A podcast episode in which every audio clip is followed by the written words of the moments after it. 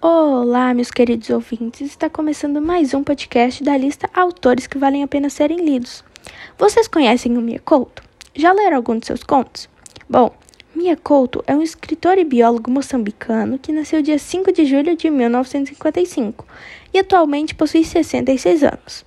Dentre os muitos prêmios literários nos quais ele participou está o Prêmio Neuza, tido como Nobel americano. A maioria dos contos termina com finais felizes, mas será que isso sempre acontece? Será que os personagens não mudam? Será que continuam escrevendo versos? O que será que acontece?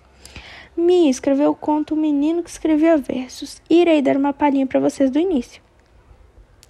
Ele escreve versos.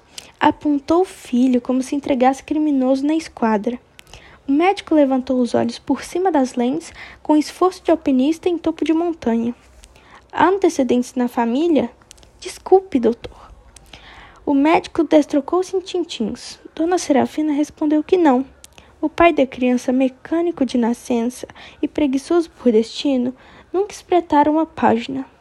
Lia, lia motores, inter, interpretava choparias, tratava-se bem, nunca lhe batera, mas a doçura Bom, eu imagino que vocês estejam muito ansiosos para saber o que irá acontecer depois.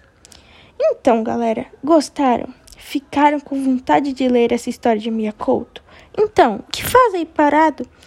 Leia as maravilhas dele e até o próximo podcast.